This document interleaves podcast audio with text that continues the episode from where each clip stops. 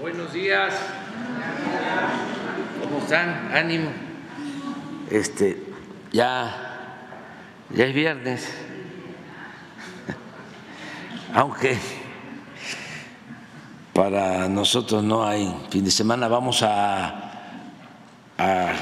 supervisar obras en el sureste, tren Maya y caminos y los trabajos en zonas arqueológicas. Vamos a estar en,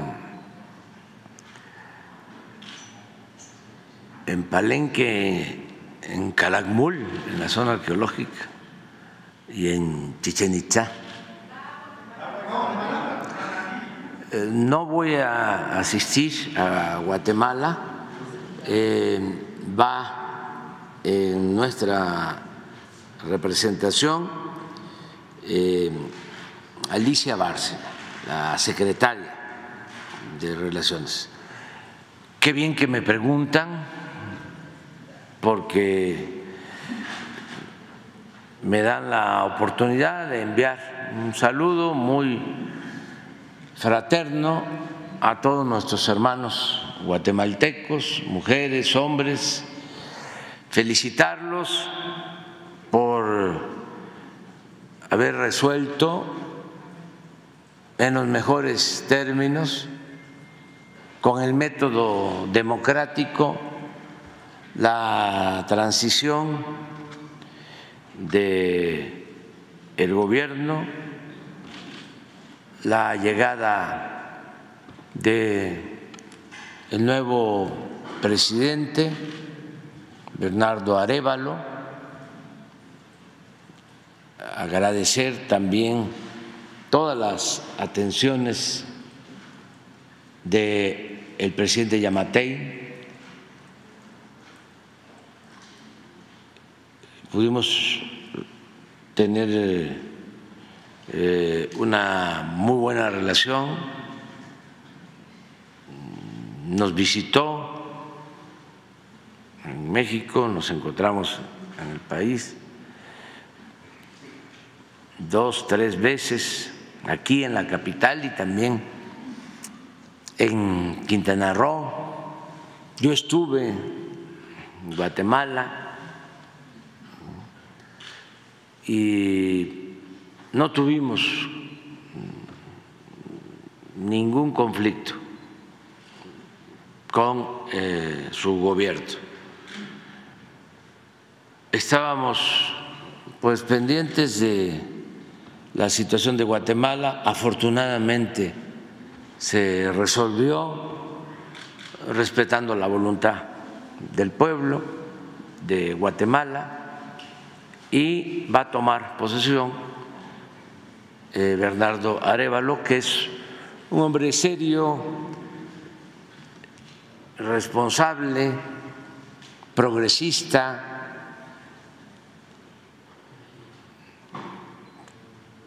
le eh, aseguro, creo fielmente, que le va a ir muy bien al pueblo hermano de Guatemala con el nuevo presidente. Eh, yo tengo pues mucho trabajo en el país, mucho, mucho trabajo, porque ya me quedan ocho meses y unos días. Y estamos eh, terminando obras porque no queremos dejar obras en proceso, inconclusas, y no solo es terminar obras eh, en lo civil, sino si se termina un hospital hay que equiparlo eh, tiene que haber médicos generales, tienen que haber especialistas, tiene que haber medicamentos. Si eh, inauguramos el otro tramo del tren Maya, como estamos eh, pensando, de Cancún a Palenque, necesitamos que estén las estaciones, que estén todos los trenes, los operadores, que esté completamente terminada la vía. Son procesos que llevan tiempo para el funcionamiento, para la operación.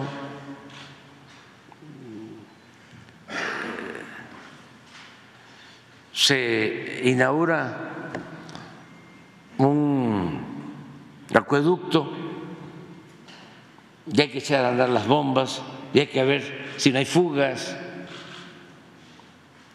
si ya está funcionando, cuando menos es un mes, dos meses. En el caso de la refinería de Dos Bocas, pues ya casi cumplimos un año de pruebas y es hasta el mes próximo que va a empezar a procesar pues ya a toda su capacidad, pero lleva tiempo. Imagínense, tenemos que rehabilitar todos los tramos de carreteras afectados por los movimientos de materiales de construcción para la eh, edificación, para la realización del tren Maya. Nada más en la numeraria fueron, van a ser en total seis millones de metros cúbicos de balasto movido desde los Tuxtla hasta la península, por barco, carretera. Hoy, si vamos a de a Tulum, no exagero, pero deben de estar trabajando entre máquinas pesadas y volteos, tres mil unidades. Es así. Como hormigas.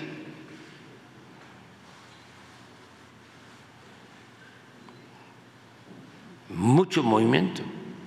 Entonces tenemos que reparar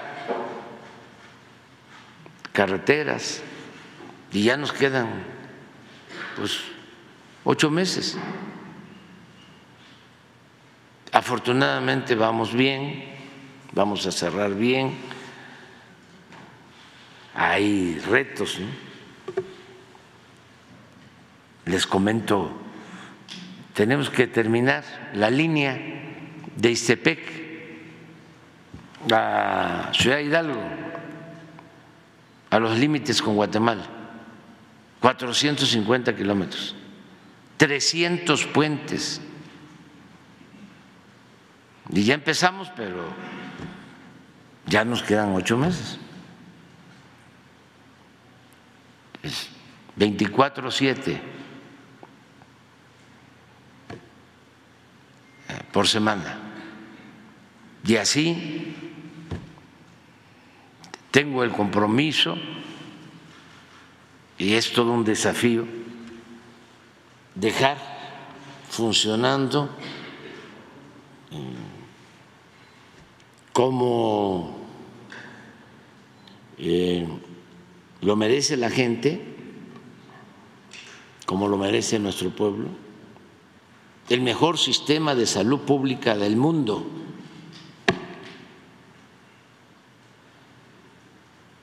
Acepto el desafío de mis adversarios que se ríen, que cuando dije de que iba a ser un sistema de salud pública como el de Dinamarca, este, lo bueno que tienen, todos tenemos sentido del humor, Y no va a ser como el de Dinamarca, va a ser mejor. Me canso, ganso. Y, pero hay que seguirle metiendo. Todos los días, todos los días, todos los días, todos los días, todos los días. Y vamos avanzando, ya les vamos a informar. Esta semana que viene tengo una reunión con gobernadores y con todos los representantes de salud en los estados para avanzar más en eso. Y muchas cosas. Necesitamos eh, terminar de operar las 2.750 sucursales del Banco del Bienestar. Ya llevamos terminadas 2.749, nos falta una, construidas. Y la que nos falta en San Felipe de Baja California va a estar en este mes pero la operación lleva tiempo. El mes próximo van a estar operando todas para dispersar todos los fondos. Este año vamos a dispersar por eh, estas 2.750 sucursales cerca de 800 mil millones de pesos para los programas de bienestar.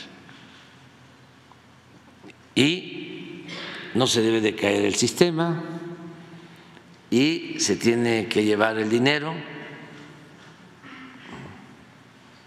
en transporte de valores y tiene que funcionar el sistema eléctrico, eh, el Internet, no pueden haber colas para adultos mayores, por ejemplo, de todo un día. No. Entonces, estamos en eso, pero vamos, vamos bien. Eh, me estoy reuniendo con todos los integrantes del gabinete, con los equipos, para ir ya eh, cerrando eh, obras que se van a inaugurar eh, hasta el 29 de febrero, porque no se puede. Eh, luego empieza la campaña, marzo, abril, mayo, nada, hasta después. Sí, ya nos va a quedar eh, junio casi completo, julio, agosto y septiembre. Y adiós, adiós. Entonces, eh, así están las cosas. Hoy salgo para esta gira que termino hasta, hasta el domingo y no hay ninguna exposición más que esta plática, esta conversación con ustedes. Eh, no sé si tengan ustedes algo que preguntar. Ya está dicho todo, pero a ver, pues, vamos. Buenos días, presidente José Manuel Fuentes, de Capital 21. Eh, recientemente em, la Suprema Corte de Justicia le rechazó a la ministra Lenia Batres inscribir la liste y también que se redujera el sueldo.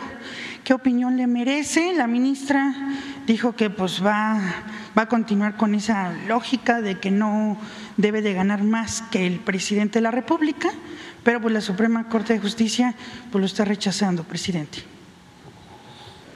Bueno, este, ya hemos hablado mucho de este tema. Pienso que sí es una violación a la Constitución, que no está bien que den ese mal ejemplo los ministros de la Suprema Corte, porque es el órgano superior del Poder Judicial y tiene como encargo la aplicación de la Constitución. Entonces, si ellos no la respetan eh, en la letra y en el espíritu,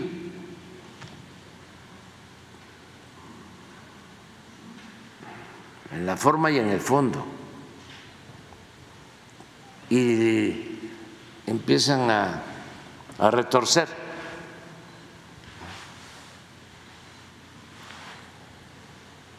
Los ordenamientos legales como si se tratara de cualquier abogado, con todo respeto, huizachero,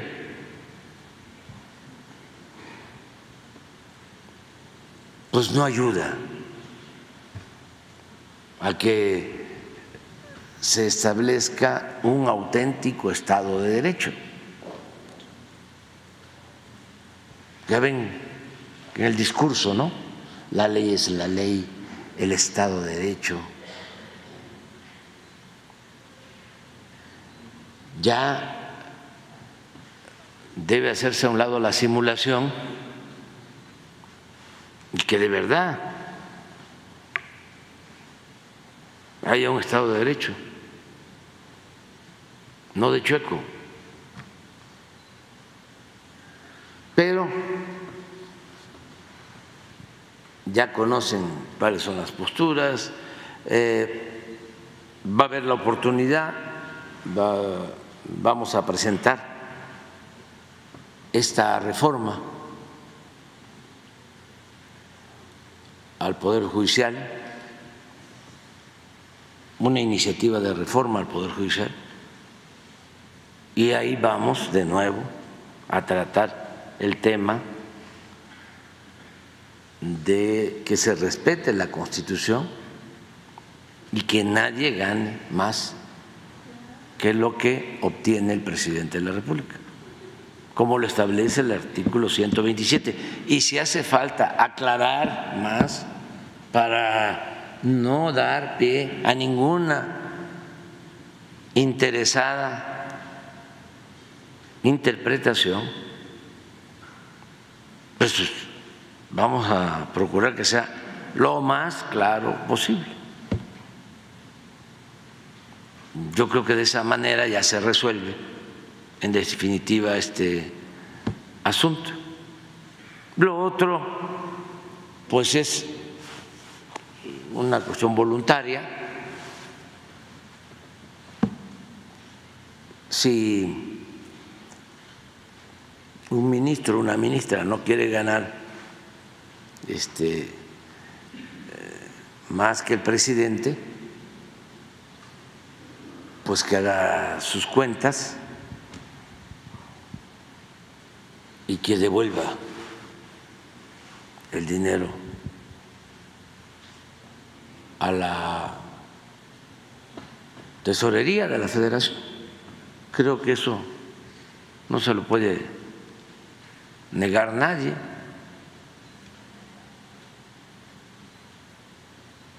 Y que si quiere ir a, al pues que ella se inscriba y que no vaya a las clínicas privadas, donde ciertos personajes, al menos me consta de uno, del Poder Judicial, del más alto nivel, que con ese fondo de atención médica privada se hizo una cirugía plástica.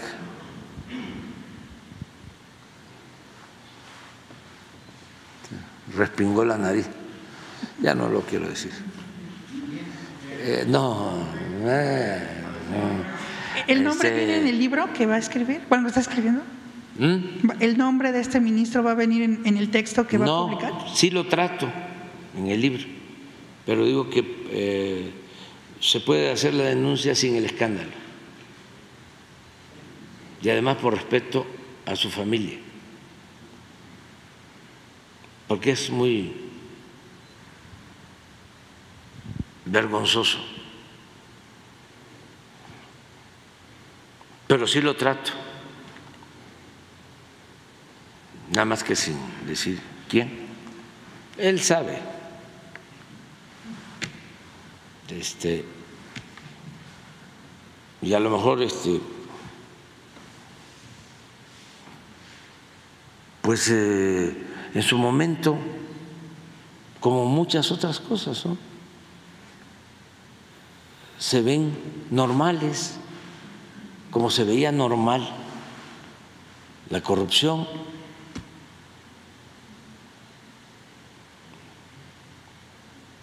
Te llegaba hasta aconsejar a los hijos estudia para cuando seas grande. No en todos los casos, desde luego, ¿no? Pero sí. Se ponía de ejemplo a un cacique, ¿no? A un traficante de influencia.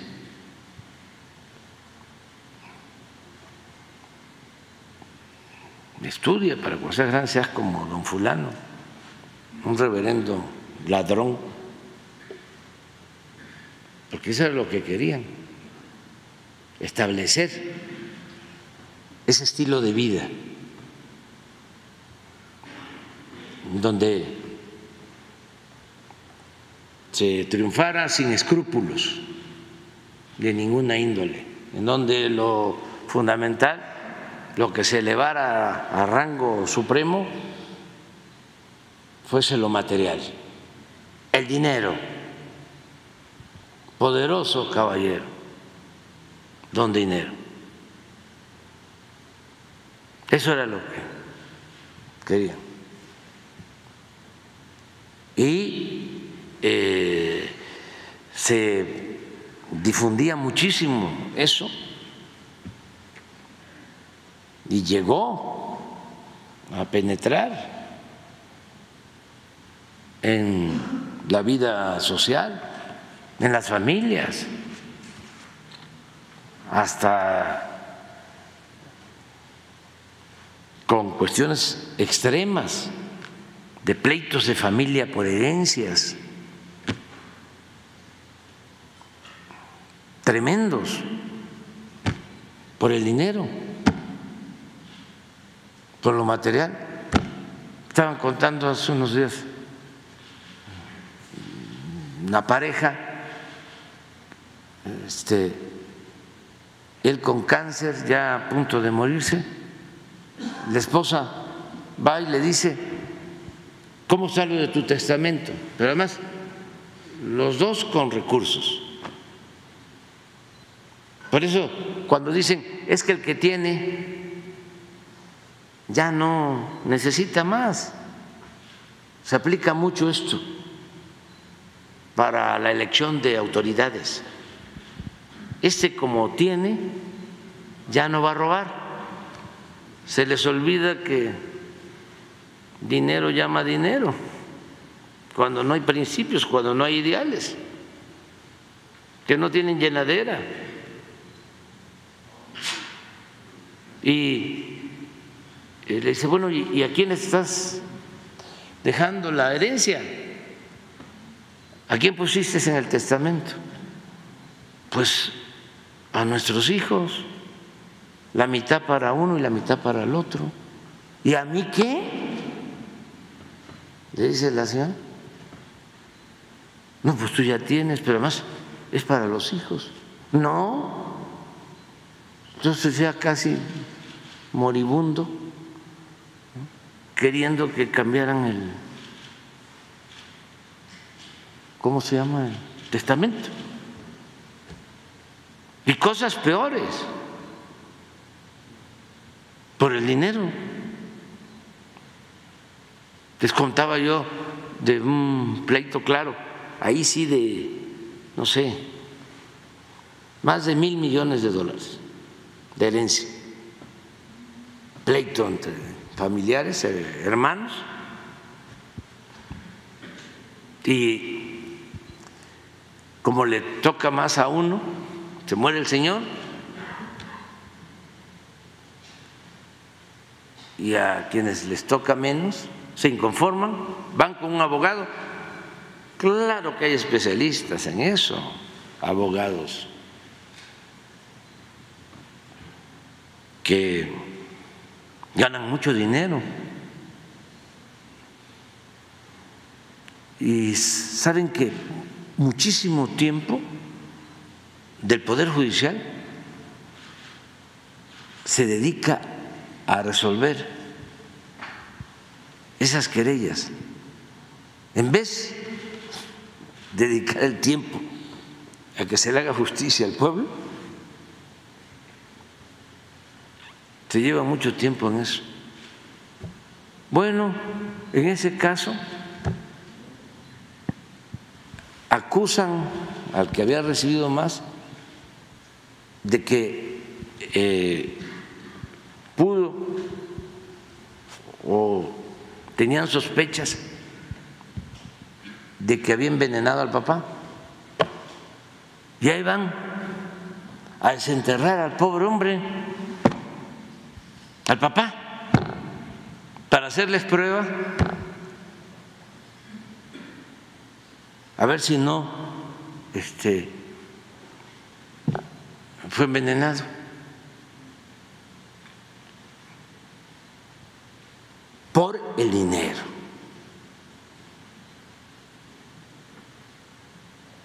No, eso no tiene nada que ver con la felicidad. Nada. Eso es infelicidad. La búsqueda de lo material.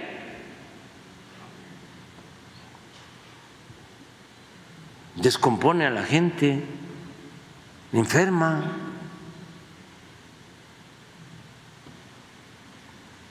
La felicidad es estar bien con uno mismo, estar bien con nuestra conciencia y estar bien con el prójimo.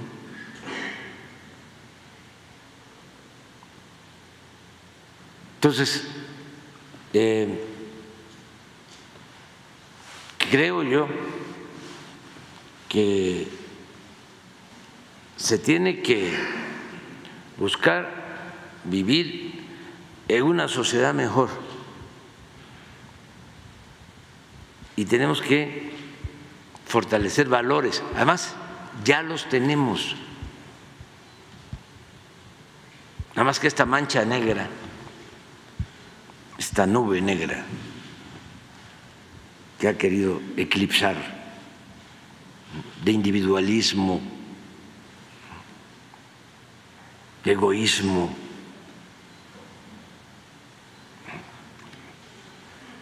fue hasta promovida. Pero cuánta fortaleza hay en nuestras culturas, en nuestras tradiciones, nuestras costumbres, la fraternidad en las familias, que no pudieron, no pudieron. Y por eso tenemos que exaltar nuestro pasado glorioso. ¿Qué nos dejaron nuestros antepasados? Ejemplos de honestidad, de solidaridad, de amor al trabajo. Por eso México es un país excepcional, extraordinario. Ya lo comentábamos con los embajadores, con los cónsules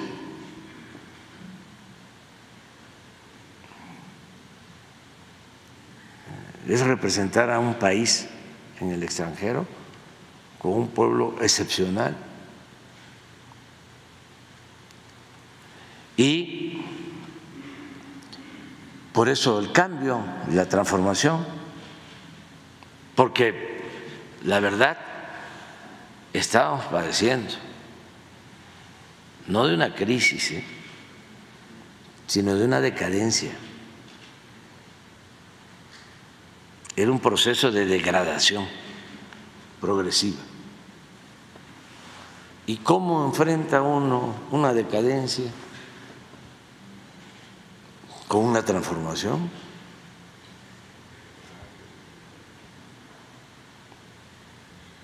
que eh, atañe a todo, a replantearnos muchas cosas en cuanto a la corriente de pensamiento que predomina,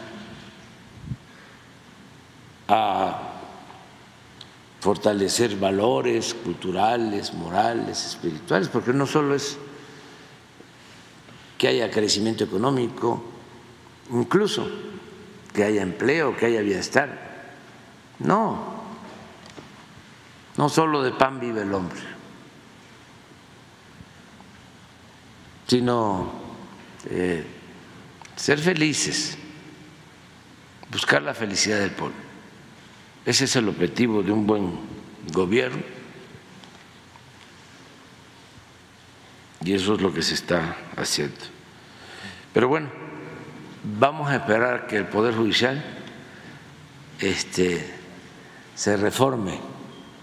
¿Ya tiene fecha para dar a conocer la reforma, el documento, presidente? Y una vez les voy a dar a conocer que en esta ocasión no voy a asistir el 5 de febrero a Querétaro, el día de la Constitución. ¿Por qué? Porque vamos a conmemorar ese día aquí, en el recinto en donde se aprobó la Constitución de 1857. Y voy a presentar ese día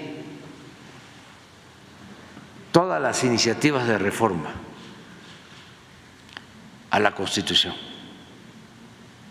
Aquí.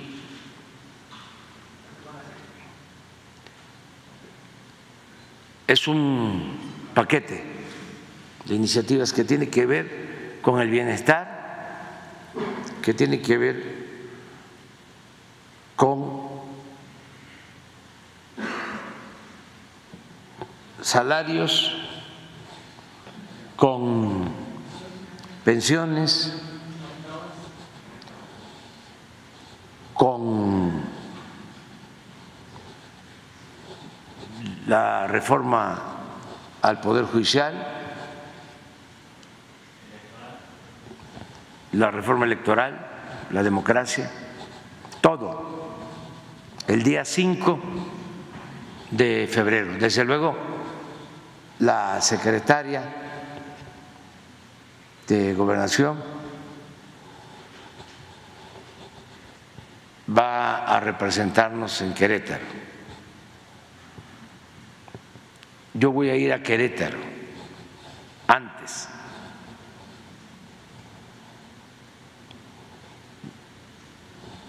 Hoy voy a hablar por teléfono con el gobernador porque quiero que estemos en Querétaro en unos 10 días, vamos a estar con él, vamos a llevar a, a, cabo en Querétaro una reunión del Gabinete de Seguridad y una, eh, una conferencia desde Querétaro, pues para que no se sienta que no eh, voy a estar, voy a estar antes, pero quiero que el acto para dar a conocer las iniciativas de reforma a la Constitución se lleve a cabo en el recinto donde se aprobó la Constitución liberal de 1856-57.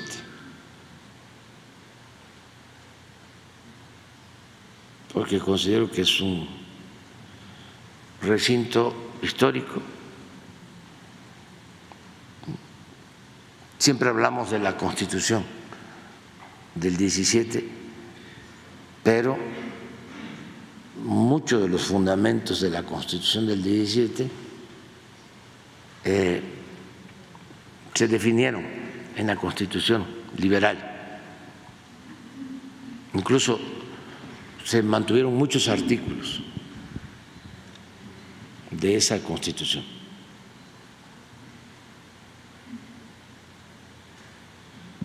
de la reforma. Y lo vamos a hacer en el recinto, porque aquí en Palacio, en ese entonces, sesionaban los legisladores. Y aquí estaba también en un tiempo el Poder Judicial en Palacio. Y el recinto donde se aprueba la Constitución de 1857 se incendió. 1873. Un año después del fallecimiento del presidente Juárez, muy cerca de donde viví, aquí, en Palacio. Entonces permaneció abandonado y se rehabilitó a principios de los años 70 del siglo pasado y quedó pues muy parecido como estaba en ese entonces. Y es un sitio poco conocido del palacio y por la gente. Y ahí vamos a llevar a cabo esta ceremonia de exposición de las iniciativas de reforma a la Constitución para que el Congreso empiece a estudiarlas y en su momento se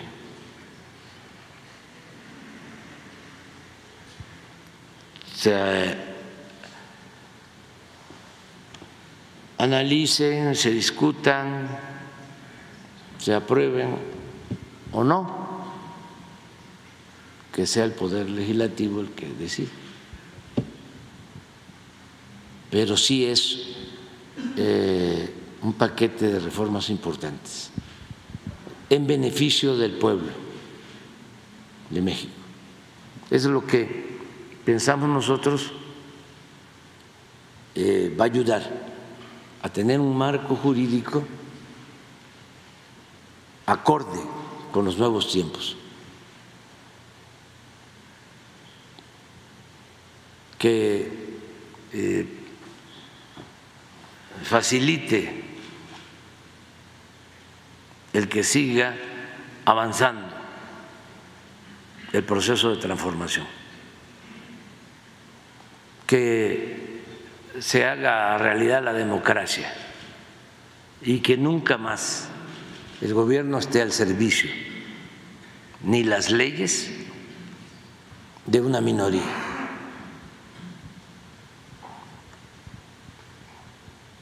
Que podamos reivindicar a los trabajadores luego de esas reformas que aprobaron en el periodo neoliberal, que son contrarias a los derechos laborales. No sé cómo se aprobó eso, esta reforma de pensiones, donde un trabajador termina su vida laboral y su pensión no es ni siquiera la mitad de su sueldo.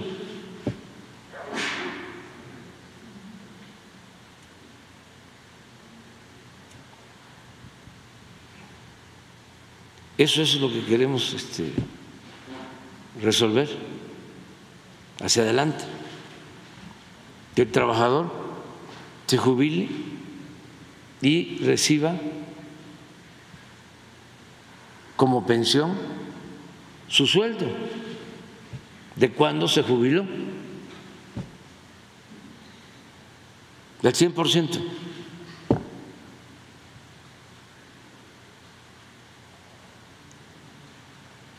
¿Qué pasó?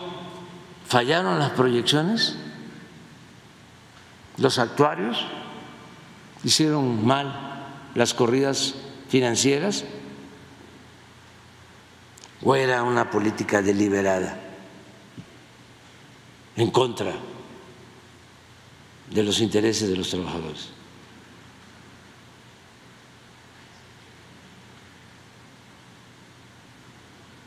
Y así otras cosas. Entonces, ya te contesté.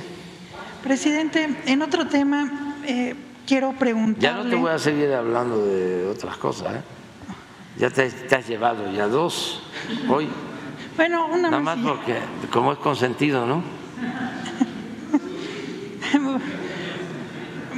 Bueno, este, yo me puse nervioso. Este, quiero preguntarle sobre esta decisión que hizo el Partido Revolucionario Institucional, el PRI, de expulsar a dos diputadas locales por apoyar la ratificación de Ernestina Godoy. Quiero saber su opinión, presidente. Ya no quiero opinar de eso. Además, ya eh, la, la nota de de que vamos a, presentar las iniciativas el día 5 de febrero. Bueno. Ya. Muchas gracias, presidente.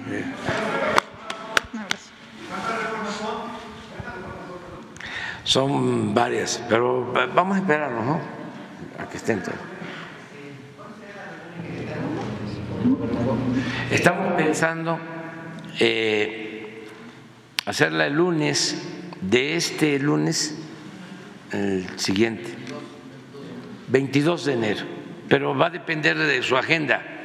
El gobernador Curi se ha portado muy bien, eh, llevamos muy buena relación, tenemos un asunto pendiente que tiene que ver con el agua para Querétaro y ya se está llegando a un acuerdo, a lo mejor ese día eh, firmamos un acuerdo entre la Federación y el Estado para el agua en Querétaro y otros temas. Sí, hasta ahí.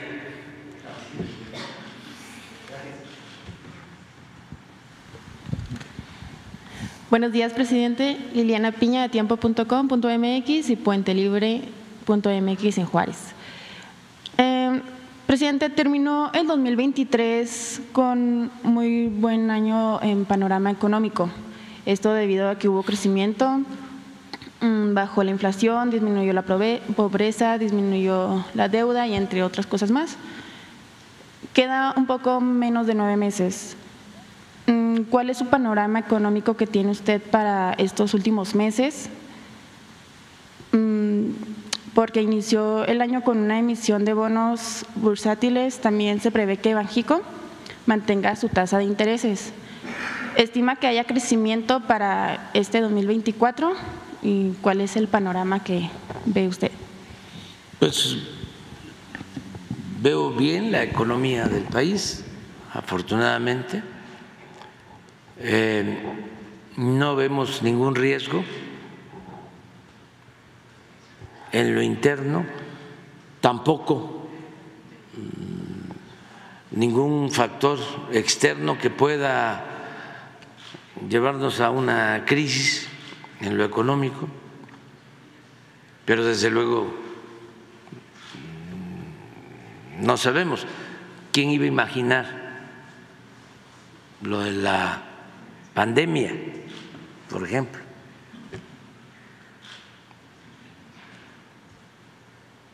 Yo les eh,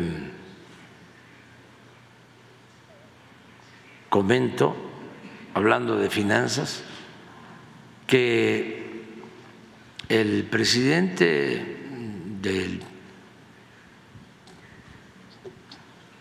fondo de inversiones más importante, BlackRock, Larry Finn, vino en el 20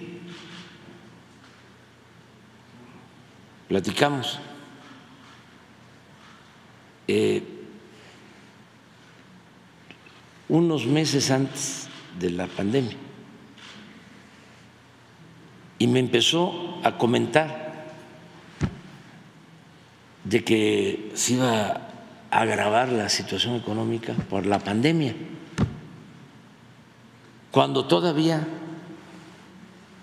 no había nada.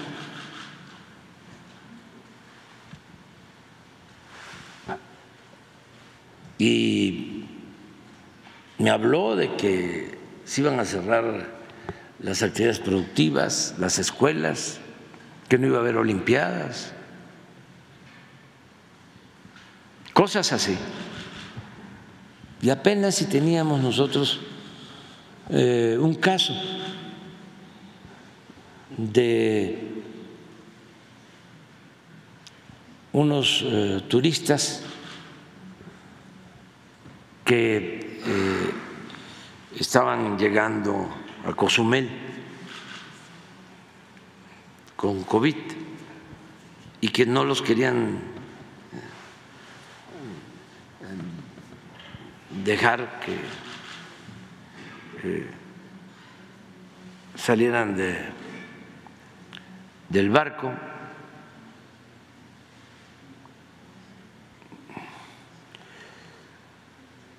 y yo eh, intervine en un crucero porque no los querían dejar saltar del barco en otros lugares. Y dije, no, que los atiendan, ¿cómo van a estar ahí? Pero no pensábamos realmente que iba a ser algo tan terrible.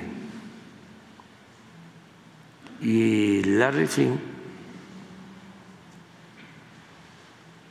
sí tenía una idea. Ellos andan pues muy pendientes de todo, que son los fondos de inversión.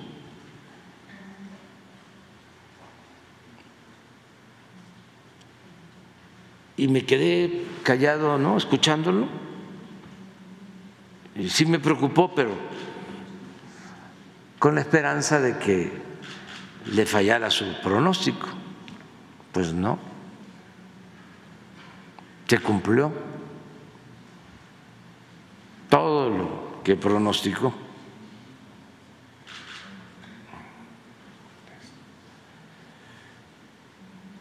Y miren lo que se ocasionó. Se cayó la economía en el mundo y en México como no se había visto en décadas. En México, desde 1933, no se había caído así la economía y ni siquiera se cayó tanto como en el 20. O sea, 100 años y nos levantamos. Pero nadie tenía previsto que iba a suceder este hecho tan lamentable.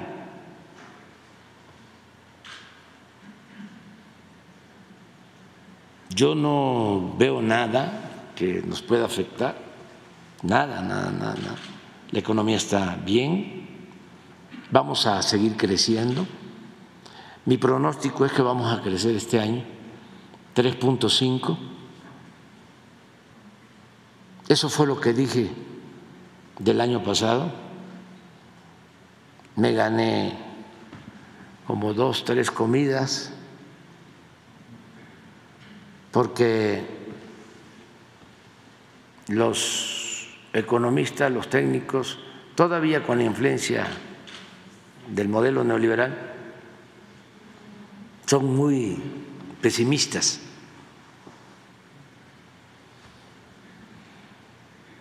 No sé si se dan cuenta cómo se manejan los pronósticos de crecimiento, cómo empiezan Ustedes ven lo que están pronosticando, eh, las corredurías, las calificadoras, los bancos sobre el crecimiento en el país, van a encontrar de que dos puntos, 2.5, entonces empiezan a subirle y a subir y a subir. Así fue el año pasado, pero así ha sido siempre. Siempre la apuesta es. Y afortunadamente nosotros hemos crecido más que sus pronósticos. Este año pienso que vamos a crecer 3.5 igual del año pasado. O sea,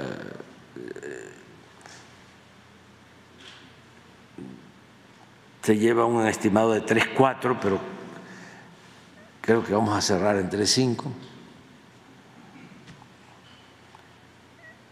Eh, el año pasado, el 23. Y este, 3,5 tengo mi pronóstico de que a pesar de la pandemia, de esta terrible tragedia, vamos a lograr un crecimiento anual en el sexenio de 1.3.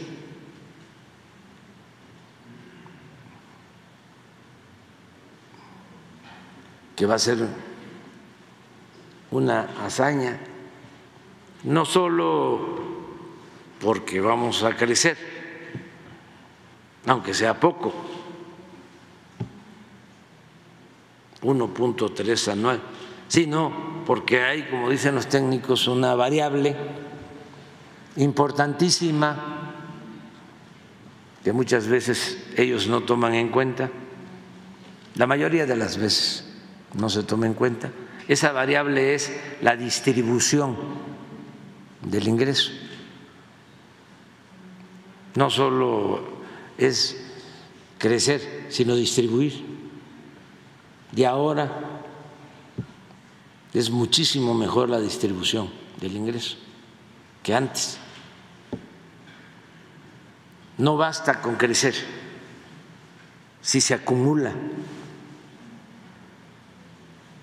la riqueza en una minoría. Se puede crecer al 3, al 5, al 10, pero arriba. Lo importante es crecer con una distribución justa de la riqueza, del ingreso.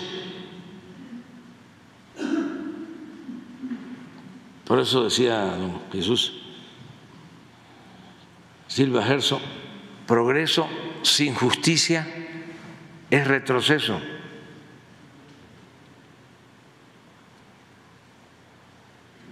Es que nos vaya bien a todos.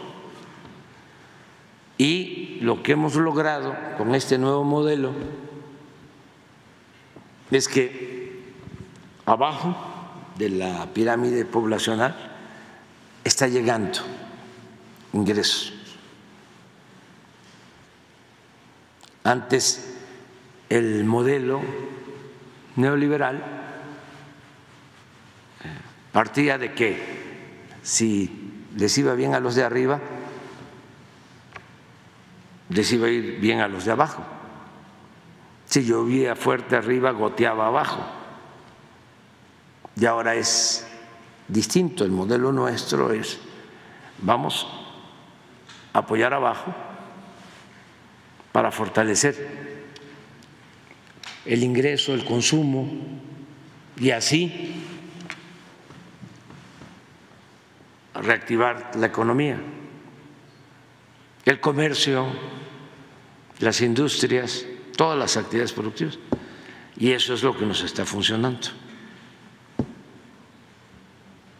Gracias, presidente. En otro tema, la COFESE inició una investigación por monopolio contra Ferromex para incentivar, en su caso, determinar la probable existencia de barreras a la competencia en cuanto a los de carga.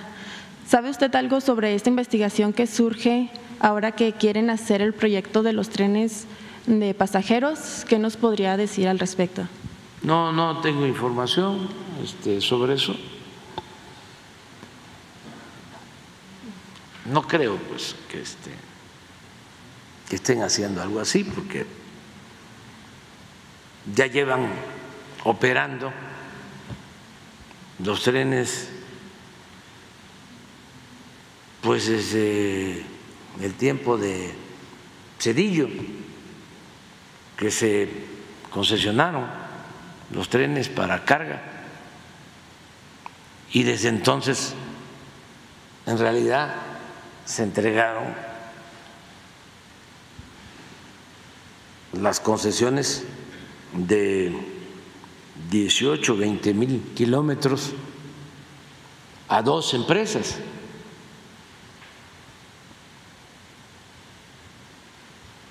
¿Cuánto ha transcurrido desde entonces? 26 años. ¿Cómo hasta ahora se dan cuenta de que son monopolios? Está muy raro.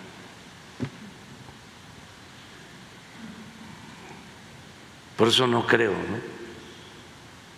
que eh, haya problema.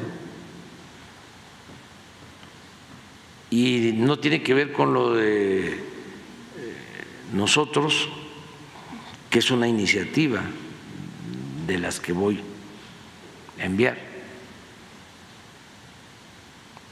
son varias iniciativas. Una iniciativa tiene que ver con la operación de los trenes de pasajeros, reactivar de nuevo el funcionamiento de los trenes de pasajeros en el país.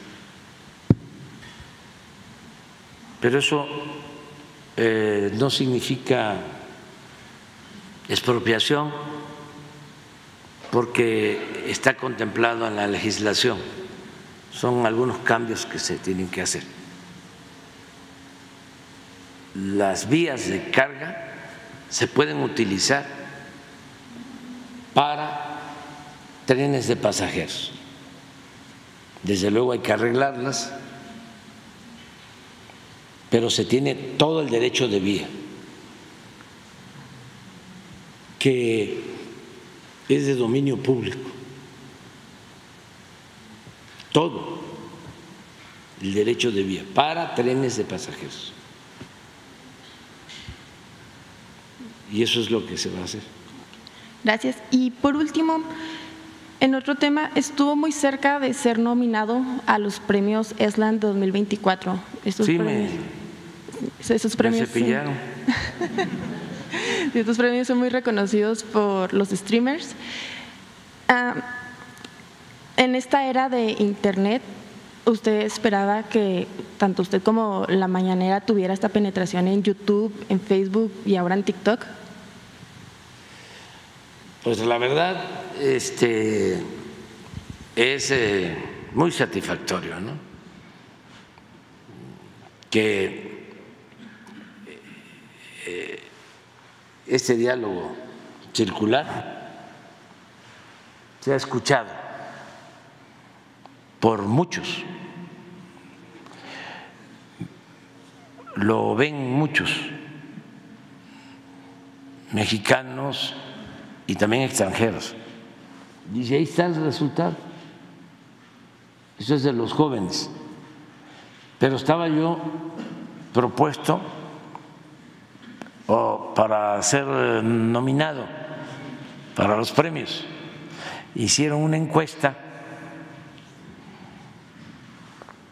y perdí. Obtuve. Ah, sí. Ah, bueno, pues yo vi la que perdimos. Este 51 contra 49. Pero nos este, nos ganaron para que no fuésemos nominados, pero en esta página, en este sitio, sí tenemos el primer lugar. Y son jóvenes, y son jóvenes muy brillantes, ellos, como muchos. Lo que sucede es de que las conferencias de la mañana son pues muy importantes porque eh, es información de interés para mucha gente. Ellos eh, tienen que tener muchísima más creatividad. Aquí sí hay creatividad, pero eh, llevamos la ventaja de que tenemos información de lo que sucede en el país.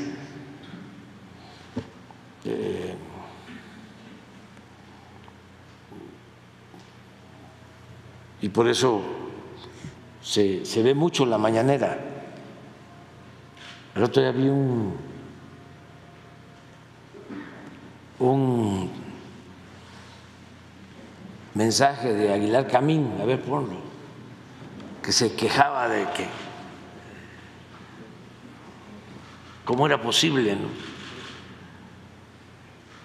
Porque Héctor se quedó en el almanaque de cuando él era el influyente y él pontificaba.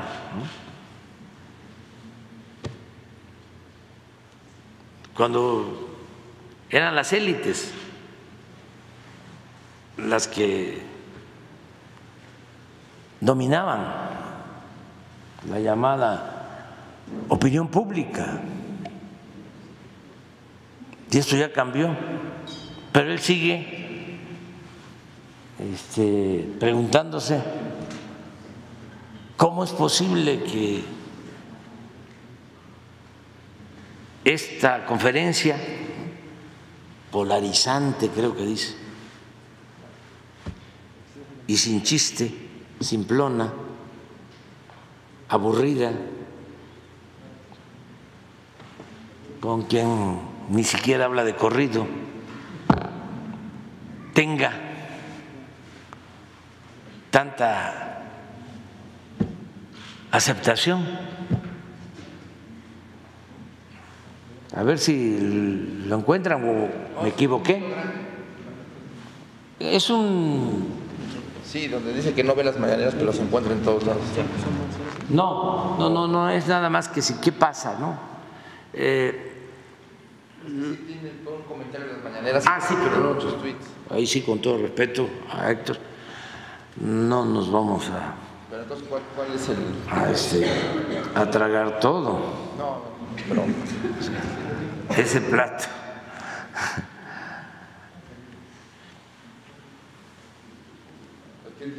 Mañana tocan a su fin y que entonces... No, ¿cuál? Eh, hay una síntesis, creo que del este caricaturista Hernández, a ver si no está en Hernández, porque él le contesta, dice, pues es que no acabas de entender o no quieres. aceptar que esto ya cambió. Sí. Sí, me imagino que es nada más un, un fragmento. Sí, es que como siete tweets ahí, Ah. dando a conocer su punto de vista. Sí, pero el que no vi, pero las encuentra en todos lados, este, Sí. por ejemplo. el que vi fue el de José Hernández.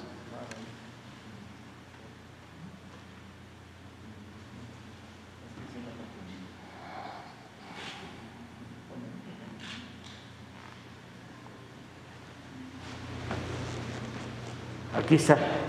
¿Cómo explicar que una pieza tan burda de polarización como la de las mañaneras haya tenido la fuerza y el impacto de estos años?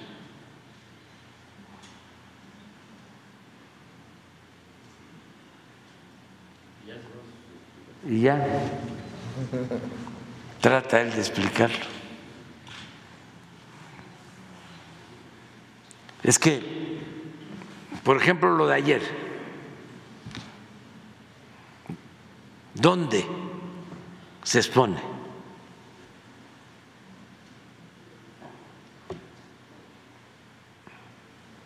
Lo de el convenio este de el PRI y el PAN. ¿Dónde se expone? Pues ahí la prensa escrita, pero en la radio, en la televisión, no. Entonces aquí, como no hay censura, pues la gente se entera de cosas que en otros medios no se dan a conocer. O es una opinión distinta, porque todo lo demás es un coro, todo. En los medios convencionales es lo mismo. Es como los tiempos de los boletines, que se leía una nota en un periódico y la misma en otro y en otro, porque era un boletín que enviaba el gobierno.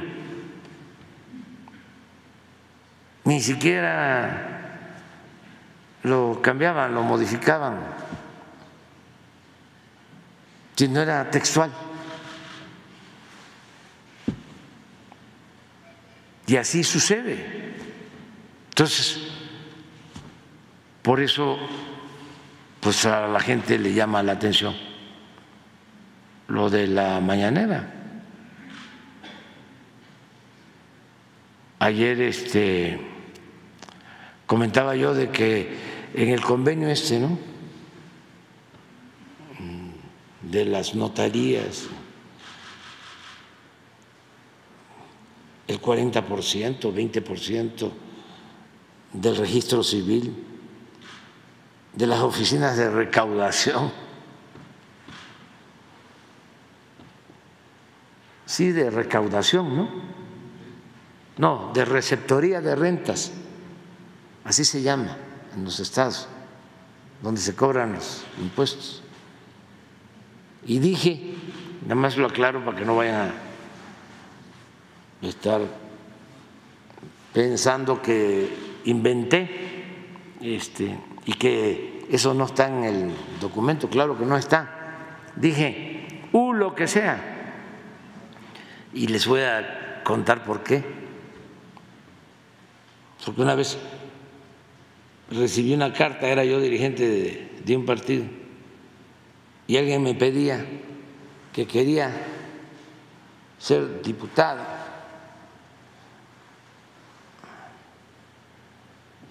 Plurinominal o regidor plurinominal o no sé qué otra cosa, pero me ponía al final, u lo que sea. ya me quedé con eso. Quiero ser senador, quiero ser diputado, quiero ser presidente municipal, regidor plurinominal, u lo que sea. Este, y lo de los baños públicos también es una anécdota de que a un amigo le ofrecieron que este, un intelectual ya fallecido, lo quiero mucho, porque fueron de los que nos ayudaron momentos importantes. de los intelectuales que ayudaron. Y lo querían convencer para que fuese delegado.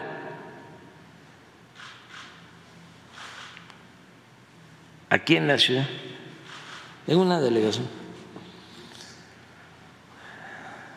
Y su esposa, amiga también de nosotros, decía, no, tú no sirves para eso. ¿Cómo?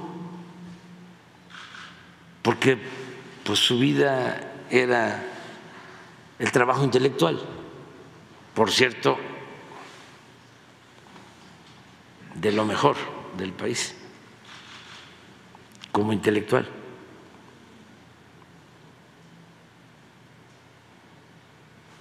Admirado por Monsi, por Carlos Monsiváis, amigo también de Carlos.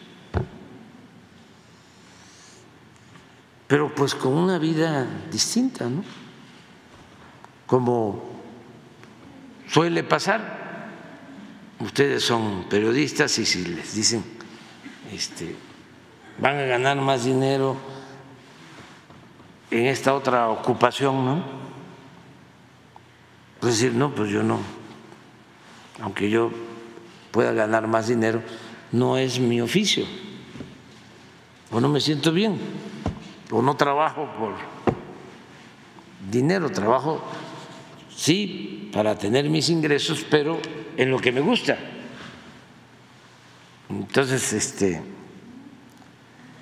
la esposa, que es un encanto, una mujer extraordinaria, le decía, no, tú no puedes. ¿Cómo vas a hacerle? porque además un hombre tranquilo, cuando te lleguen a protestar, este, ¿qué vas a hacer?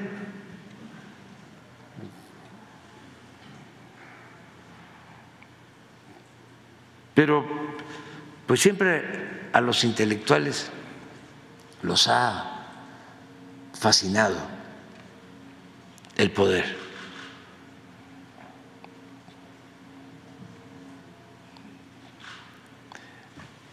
Sé de cómo hasta un historiador brillante como don Daniel Cosío Villegas quiso en una ocasión ser candidato a senador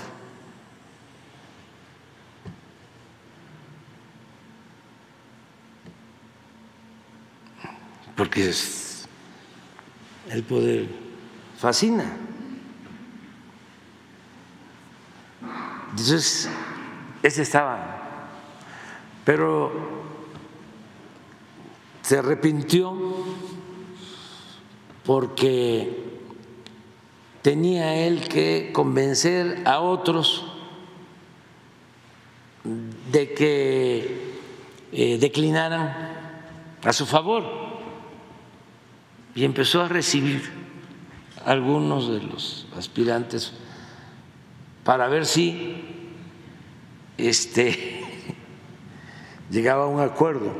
Y uno de ellos le dijo, bueno, yo sí apoyo para que tú seas, yo declino pero tenemos que ponernos de acuerdo, así como ayer, pues, este, ¿qué me va a tocar?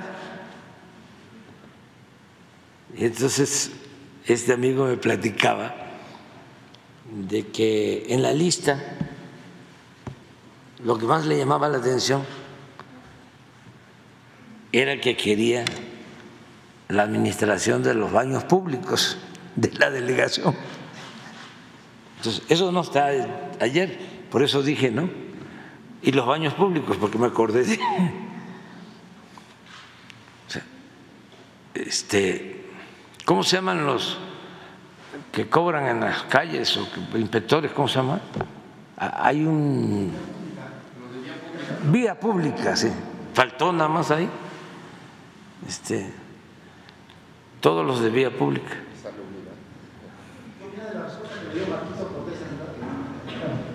¿A quién?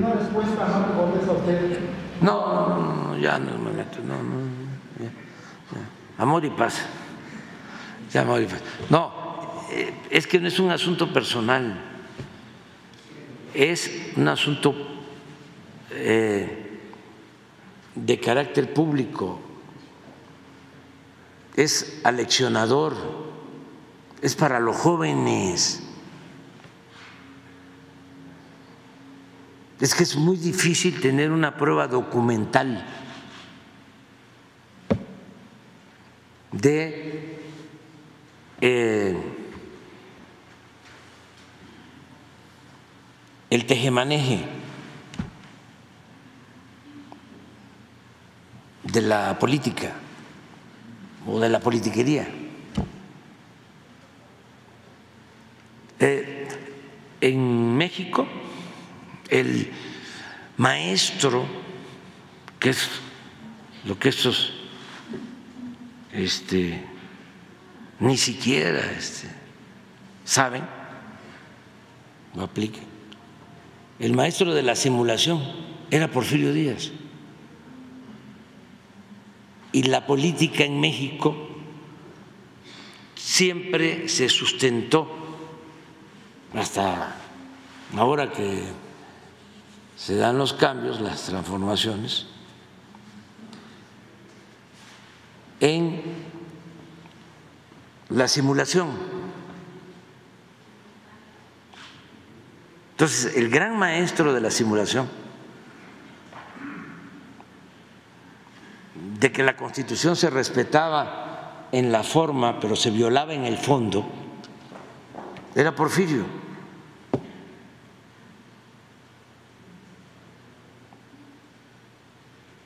Siempre. Pues es democracia, ¿no? ¿Y había democracia? División de poderes. ¿Había división de poderes? ¿Quién era el poder de los poderes? El Ejecutivo. Todo era una farsa, pero se respetaba la forma. Entonces, ¿cómo eh, se entera uno de lo que realmente sucede? Por eso los investigadores de la ciencia política, de la sociología,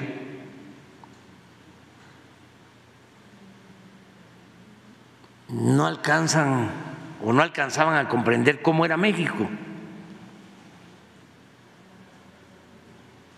Porque si se va a hacer una investigación y te vas a la hemeroteca, a los periódicos, que es lo que hacen los investigadores, o a los archivos, pues no vas a encontrar nada. O no va a ser este siempre eh, real. ¿Qué pasa con el archivo de Porfirio Díaz? Lo entregan los familiares y lo empiezan a clasificar. Está en la Ibero, pero llegó el momento en que ya se avanzaba muy poco en la clasificación, porque ahí en ese archivo ahí hay cosas que sí retratan a Porfirio Díaz, que no están en los periódicos, que no están en sus discursos. Por ejemplo, el telegrama, que no es tan textual, pero mátalos en caliente, está ahí en los archivos.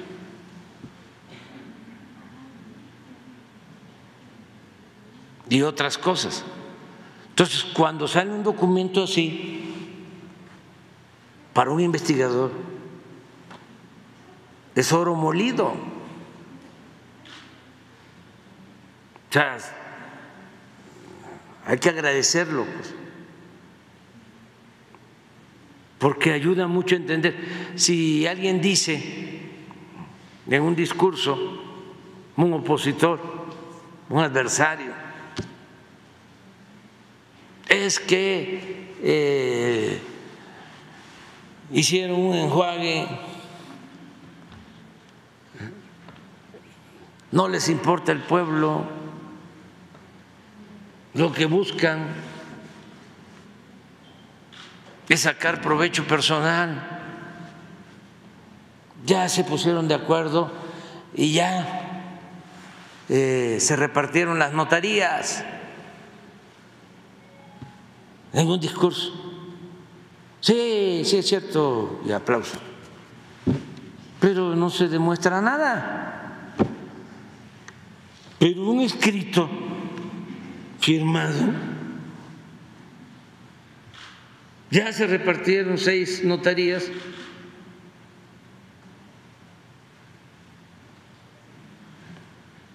Es todo un acontecimiento.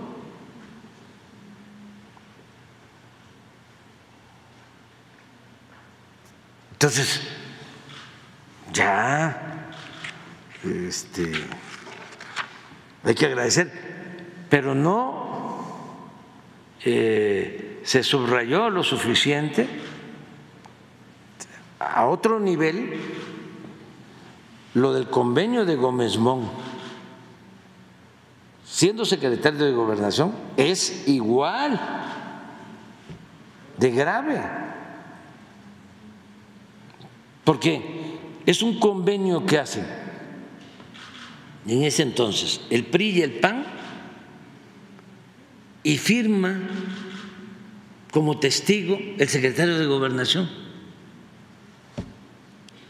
Y el convenio es para que no se celebre una alianza. Sí, a cambio de que se aprobara el aumento al IVA.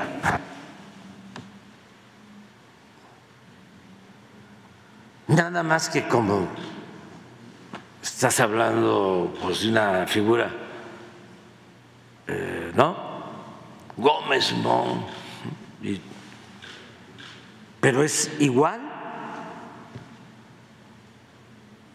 no tan no están los baños públicos, pues, pero este, pero pues es una maniobra de, del más alto nivel. ¿Son normales estos acuerdos? Como dice Marco Cortés, todo, él dice que son cuestiones normales en las democracias del mundo. Pues yo quisiera ver uno así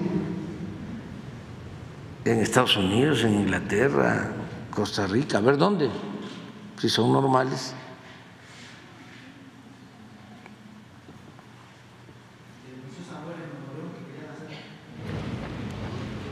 Sí, pero ya ese es otro asunto.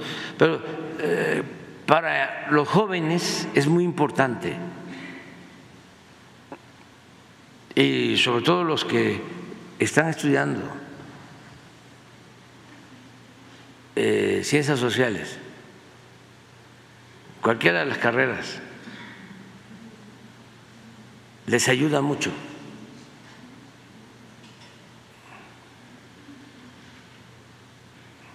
Y mucha gente que ni se imagina lo que hay detrás de estos eh, acuerdos o alianzas.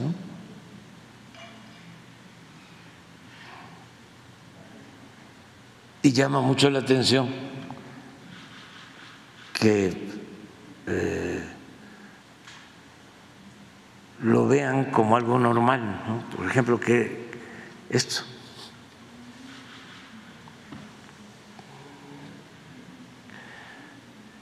Es cosa de preguntarse, bueno, ¿cómo estás comprometiendo cargos de la universidad si se supone que la universidad es autónoma?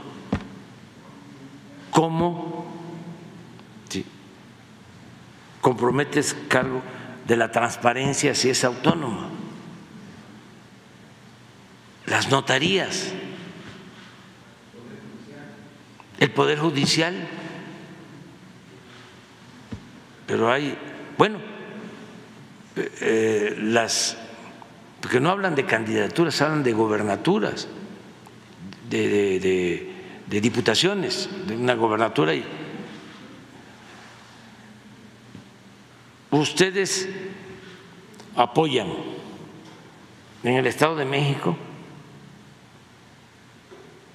apoyan al PRI en el Estado de México y en y en Coahuila. Nos, nos, apoyan, dicen los peristas, en el Estado de México y en Coahuila. Y este, a los panistas se les apoya en la Ciudad de México para la jefatura de gobierno y en la presidencia de la República. Entonces, firman el acuerdo y luego hacen una faramaya de, a ver, ¿qué fue lo que este, pedían para requisitos? Que se inscribieran, ¿no? Firmas, ¿no? Un millón de firmas, abierto a todos.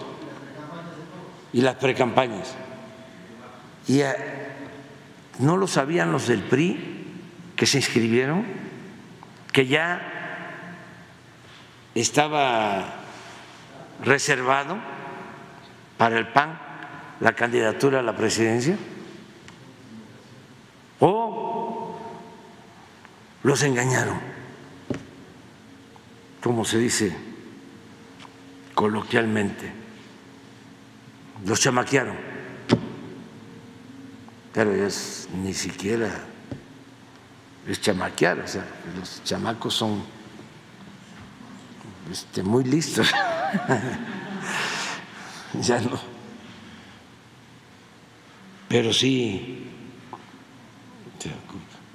Y hacer, bueno, pero engañan a toda la gente,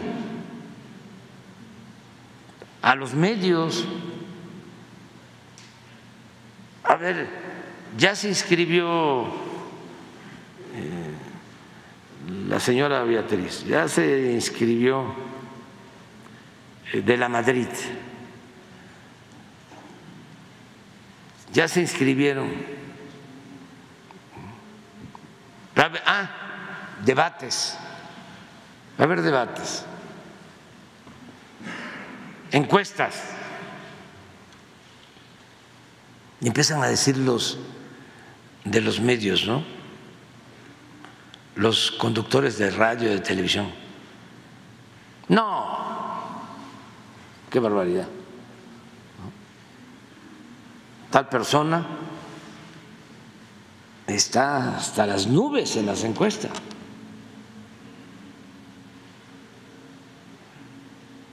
Entonces, como está a las nubes en las encuestas, mejor, primo hermano, declina.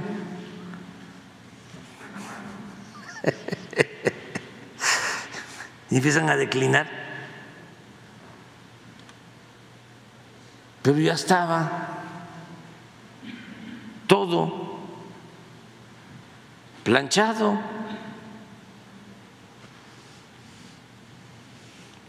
Por eso es interesante, pues, porque es un acto de simulación. Y a lo mejor, pues hay gente que cree o que creyó en eso.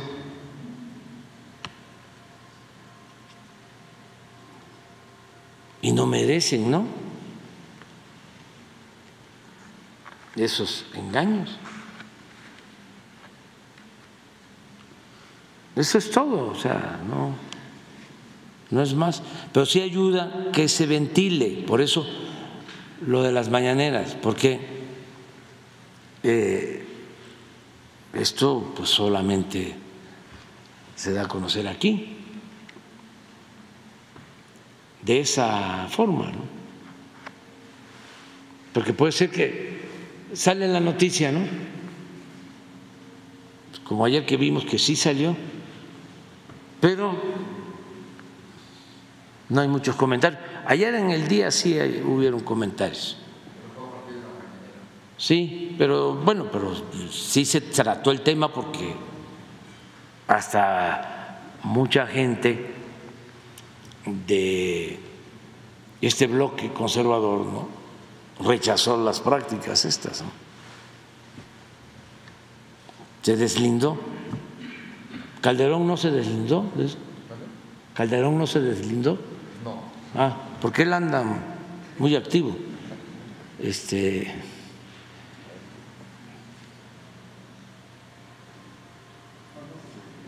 No creo. No, no, no. Pero bueno, vamos a ver. Presidente, muy buenos días. Buenos días a los compañeros Ramón Ramírez Gutiérrez de Noticieros El Reloj. Agradecerle mucho que ha hecho por Oaxaca este 2023. Oaxaca estamos creciendo por ahí del 13%. Creo que podemos dejar de ser una carga para el país, los oaxaqueños. Además, la política del gobierno estatal de diálogo ha funcionado en muchos conflictos agrarios. Se han resuelto por ahí de 14, 15 conflictos agrarios, aunque todavía están pendientes algunos otros y eso pues, nos hace dimensionar un mejor futuro para Oaxaca y para todos los oaxaqueños. Pero bueno, presidente de la República, mi, pregunta, mi primera pregunta es acerca de esta reforma de pensiones, si va a incluir a los trabajadores del ISTE. Concretamente, ¿a qué me estoy refiriendo? Eh, por ahí los maestros, el sector magisterial, en eh, el gobierno de Peña Nieto les modificó y después de que se podían jubilar a los 30 años, ahora se tienen que jubilar hasta los 65 años para, mujer, para hombres y 63 o 62 años para mujeres. Además, en este mismo sector magisterial eh, aplauden mucho el incremento salarial que recibieron a finales del último año, sin en cambio únicamente fue para lo que ellos le llaman PAES, lo que son los personal de asistencia educativa. Y resulta que ahora un personal de asistencia educativa pues gana un poquito más que lo que gana, un maestro, por ejemplo, de educación indígena, ¿no? que, que gana 6.300, 6.400 y un país gana 6.500, 6.600 pesos ahorita a la quincena. Otra de las situaciones en este mismo sentido es de que faltan los catedráticos en escuelas de Oaxaca que se habían prometido que se van a asignar en, en, este, en estos próximos periodos. Esto es lo que tiene que ver. Preguntarle concretamente de esa reforma si lo va a considerar esta reforma a las pensiones el sector magisterial y, los trabajadores del ISTE. Sí, es en general, es tanto para trabajadores eh, que pertenecen al sistema de pensiones del Seguro Social como para los que están en el ISTE, en los dos casos, porque hubieron dos reformas en lo relacionado con las pensiones. La de los trabajadores del seguro, esa es la reforma que se aprobó cuando Cedillo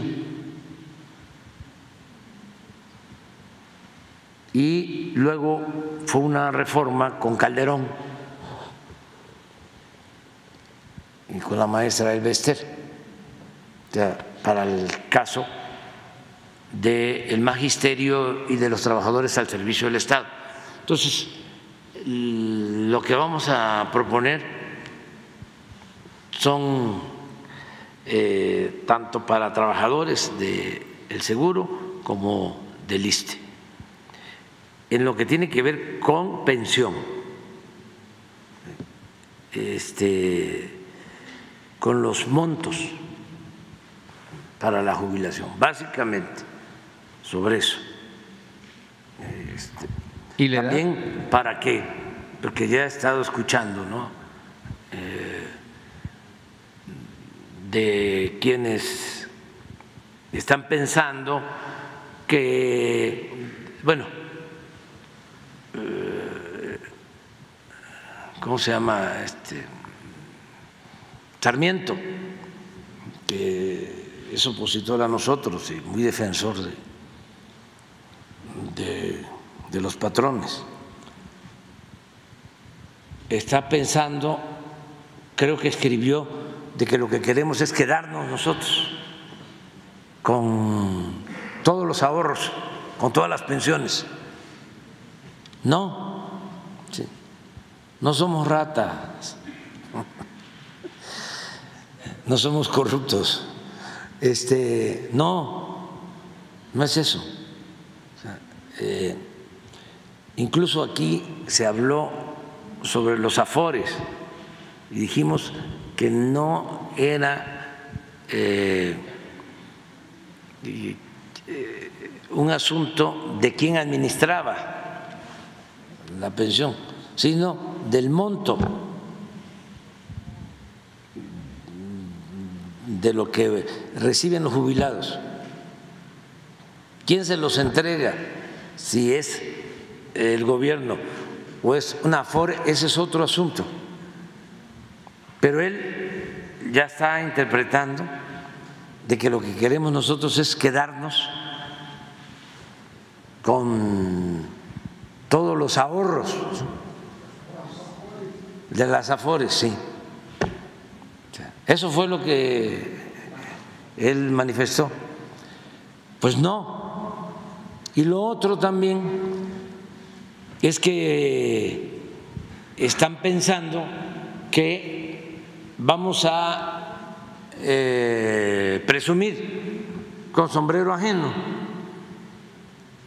porque eh, los fondos para la jubilación se integran con las aportaciones de los empresarios y los trabajadores.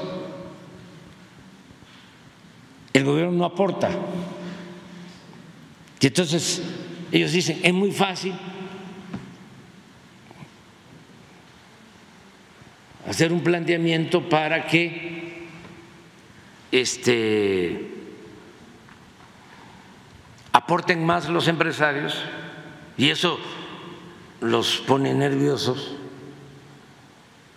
y que aporten más los trabajadores, pero lo que más nerviosos los pone es el que vayan a aportar más los empresarios. Bueno,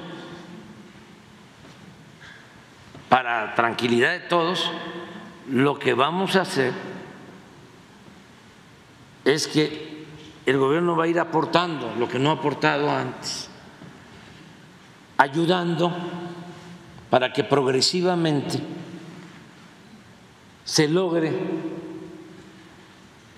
que el trabajador reciba cuando se jubile su sueldo y no la mitad.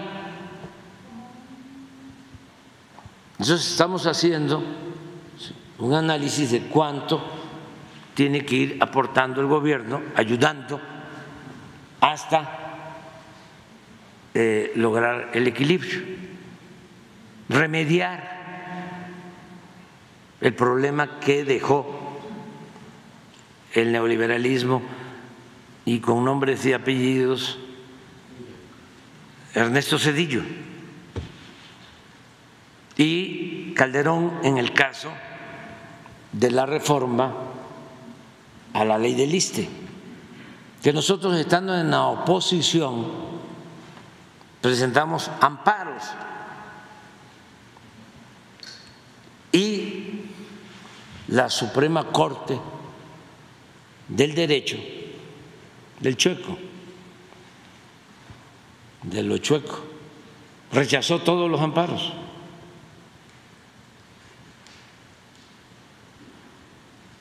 Entonces, eso es lo que vamos a tratar. En cuanto a la edad, presidente, regresará a los... Aquí está. Dice, no sabemos qué reforma tratará de hacer AMLO. Pues si no sabe, ¿para qué opina? O sea, no he leído lo demás, nada más. Sí. Al sistema de... Pero al parecer quiere quedarse con el dinero de las cuentas individuales y dejarle los problemas a los gobiernos futuros.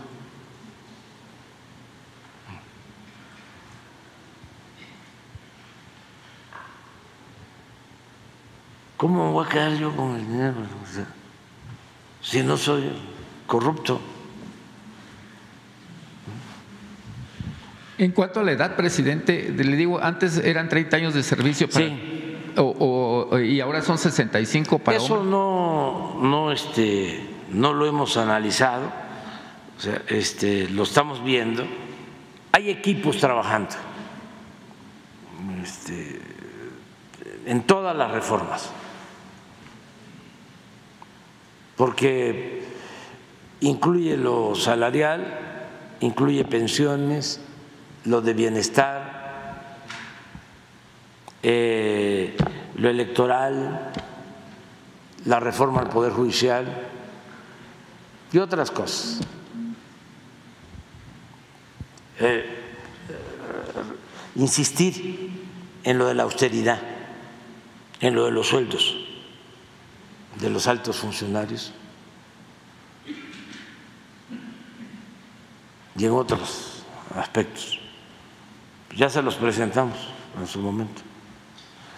Y también eh, no podemos, como eh, este, Sarmiento dice, pues comprometer a los gobiernos futuros. Tenemos que cuidar eso, pero sí hacer justicia, sí este, reparar el daño que causaron. Sería bueno que explicaran quienes hicieron esa reforma qué los llevó a quedarse cortos.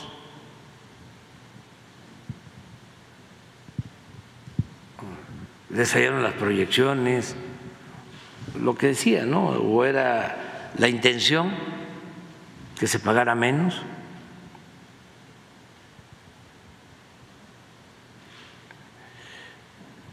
¿Qué otra cosa planteaste?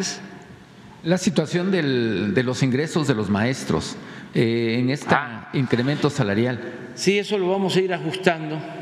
Es que eh, se tomó una decisión general que ningún maestro, ningún trabajador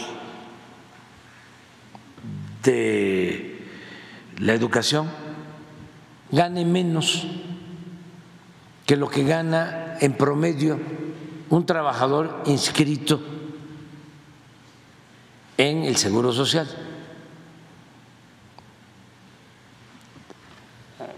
¿Por qué no pones la gráfica de, de lo que ganan los trabajadores? Eh, sí, de la economía formal, los que están inscritos en el IMSS. Es que, ¿qué fue lo que eh, sucedió?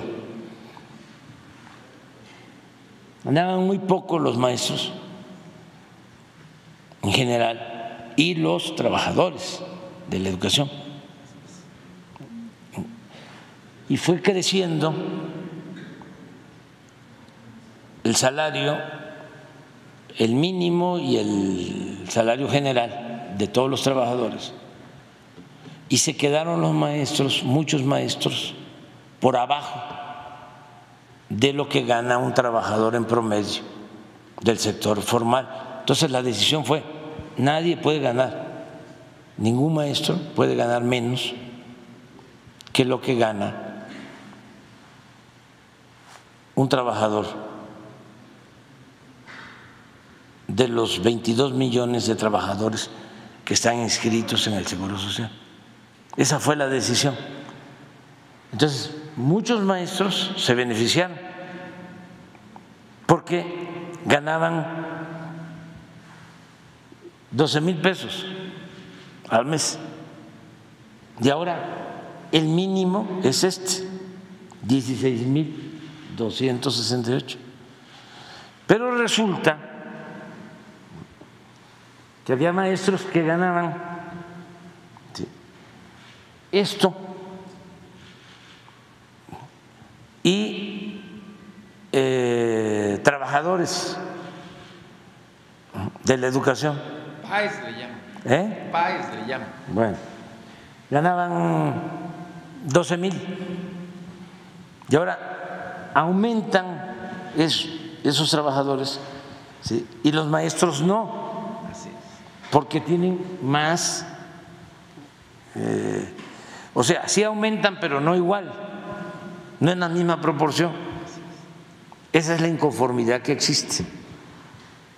Vamos a buscar cómo lo resolvemos. Pero este es un mínimo para todos los trabajadores de la educación, que no existía. O sea, ya nadie puede ganar menos que esto. Ese fue el avance. Eh, los que ganan más van a seguir recibiendo aumentos, pero eh, de acuerdo al incremento de la inflación, nunca por abajo de la inflación, que esa es la otra modificación que vamos a hacer. Pero eso es lo que está pasando. Y sí queremos corregir, porque sí hay esta inconformidad en algunos eh, maestros que de repente dicen, ¿cómo si yo soy maestro? Ya gano igual que un trabajador administrativo o de servicios. Así es. Presidente, son muchas las inquietudes a veces que recibe uno y que le quieren externar a usted. Le he manifestado mucho la carretera que une la autopista México-Coagnopalan, Oaxaca, con, la Mixteca oaxaqueña son 19 kilómetros. El, año pasado ya se habían aprobado 10 kilómetros más los tres que ya estaban hechos. Desafortunadamente, aduce el, el, constructor que la falta de presupuesto no le ha permitido seguir en esta, en esta situación. Únicamente se lo informo para que usted esté enterado. Pero la siguiente pregunta, hay en la comunidad de la cuenca del Papaloapan, concretamente en Playa Vicente, Veracruz, hay una comunidad de afromexicanos denominada La Victoria. Ahí pasa un río muy grande que se llama Tesechoacán. Lamentablemente había un, un, puente, pero este río cambió su curso y dejó al puente obsoleto. La gente tiene que pasar con enfermos en una pequeña lancha. Eh, la situación que ellos plantean, además son productores de maíz, le entregaron 3.500, me parece, toneladas de maíz en este último periodo a Segalmex y son afromexicanos. Ellos le manifiestan la posibilidad de que llegue con agua, pueda ver, supervisar la situación de qué se puede hacer o regresar el cauce del río, a, eh, el, el, río a su cauce o, la posibilidad de construir otro puente, porque no solamente los afecta a ellos, esta comunidad de la Victoria, sino afecta a, a Sueta, afecta a Tustepec, afecta a Loma Bonita y a todas estas comunidades de la cuenca del Papaloapan, en el municipio de Playa Vicente. Sí. Le pedimos a, a Germán Martínez de Conagua que vaya por allá. Y sí, en efecto, en esa región se produce mucho maíz. Es, como, es como una isla. Este, y también hay producción lechera. Son los límites de Oaxaca con Veracruz. Este, y vamos a que nos dejes los datos a ver qué podemos hacer. Mi última pregunta, mi última eh, situación, eh, presidente, le he tocado algunos aspectos durante mi presencia aquí en la matutina, a lo que le agradezco infinitamente, son la situación de, ojalá en estas reformas que usted está planteando a la Constitución, algunos temas, por ejemplo, las, la situación de recibir recursos de forma directa de las agencias municipales, aunque ya hay una, una forma de recibirlos a las, a las eh, vía LIMPI, pero son solamente recursos federales. Y de repente hay presidentes municipales, aunque no es la totalidad, que no le entregan todavía recursos municipales a sus agencias. Otra situación es la, situación del voto en el extranjero de los migrantes, que pudiera ser constitucional, presidente de la República, que a través de cualquier documento puedan votar nuestros migrantes allá en el extranjero. Sobre todo, a veces les dificulta tener el INE y no tienen esta posibilidad de ejercer su voto. La situación, eh, le vuelvo a repetir, en Oaxaca ha funcionado mucho el diálogo y ojalá se pueda elevar a rango constitucional la situación de diálogo para resolver problemas principalmente agrarios resulta que a veces los tribunales agrarios, cuando dan una resolución, en lugar de, solucionar el conflicto, lo agravan más. Hay, digo, muertos, hay heridos, hay encono, hay muchas situaciones, ¿no? Y otra situación son los, ojalá se pueda también una reforma electoral para considerar candidatos independientes, que también se lo he tocado. Y pues ya por último, pues en los municipios, creo que es el, en todo el país, los regidores y los síndicos van en una planilla. Sin en cambio, ya es hora de que, tengan, que sean electos por voto directo, no solamente los presidentes municipales, sino todos los integrantes de la planilla para que no se den pues ciertas situaciones, vicios que se están dando. Digo, no creo que Oaxaca sea la excepción, sino se dan en todo el país, presidente. Muy bien, lo vemos todo. Este, te voy a, a dar una noticia para Oaxaca. Eh, vamos a inaugurar la carretera de Oaxaca a Puerto Escondido el 4 de febrero.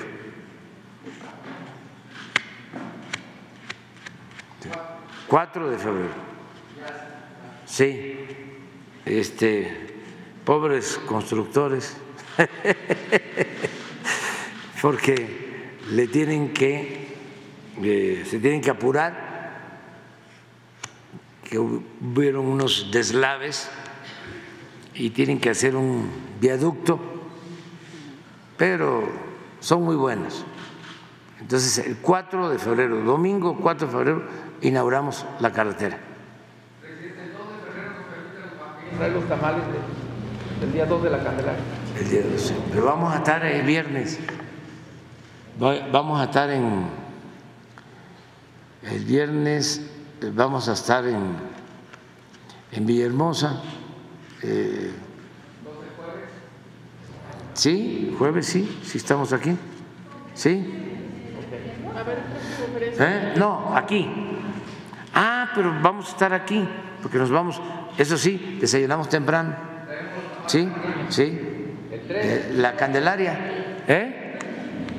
Los de Chipilín, de una vez. Sí, pero yo no saqué muñeco.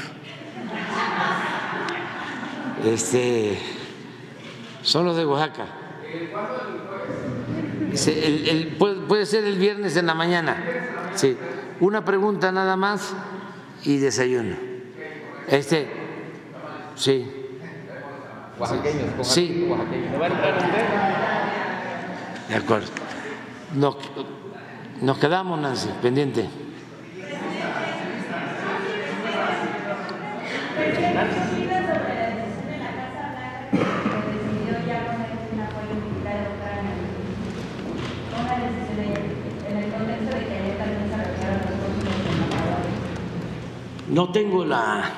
información realmente, voy a, voy a esperar. Eh, nosotros lo que eh, recomendamos es que se busque el diálogo, eh, esta guerra en Israel, Gaza, en la franja de Gaza, son muchos muertos, lo lamentamos muchísimo. tiene que buscarse un acuerdo, tiene que eh, lograrse la paz. Sufre mucho la gente, independientemente de las diferencias políticas, religiosas, ideológicas. Son seres humanos. Ya en eh, ese enfrentamiento pasa de 20 mil muertos y muchos inocentes, mujeres, niños. Y lo mismo en el caso de Ucrania, lo mismo. Hay que buscar eh, el diálogo y evitar la guerra, que eso es lo más irracional. Da mucha tristeza. Yo me informo diariamente y cuando me entrega Jesse, que es quien me ayuda, en estas notas, me duele mucho ver lo que pasa todos los días. Sí, este, se tiene que buscar un acuerdo general mundial para una tregua que, que dure mucho tiempo para la protección también de civiles no es posible pues un bombardeo este, indiscriminado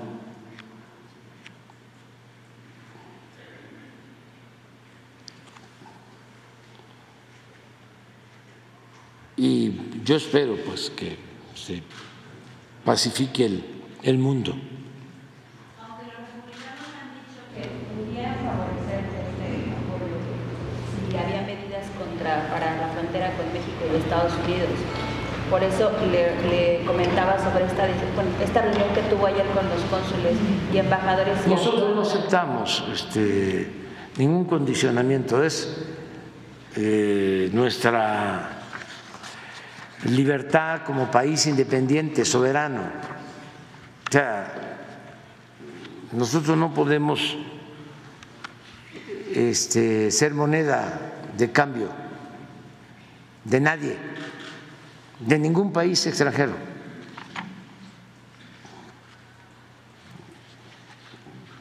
Celebramos que se busque la paz, que se busquen los acuerdos, pero este, nosotros no tenemos mm, culpa.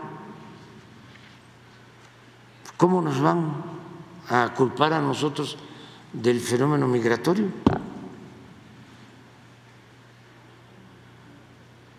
¿Qué culpa tenemos? Estamos ayudando, cooperando, muchísimo. ¿Saben cuánto destinamos cada año a atender el fenómeno migratorio en México? Cuatro mil millones de pesos.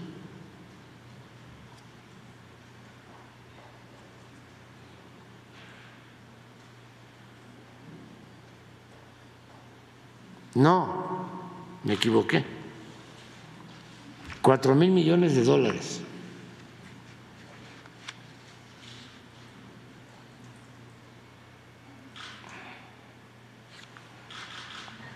Y hemos estado insistiendo, insistiendo que hay que atender las causas.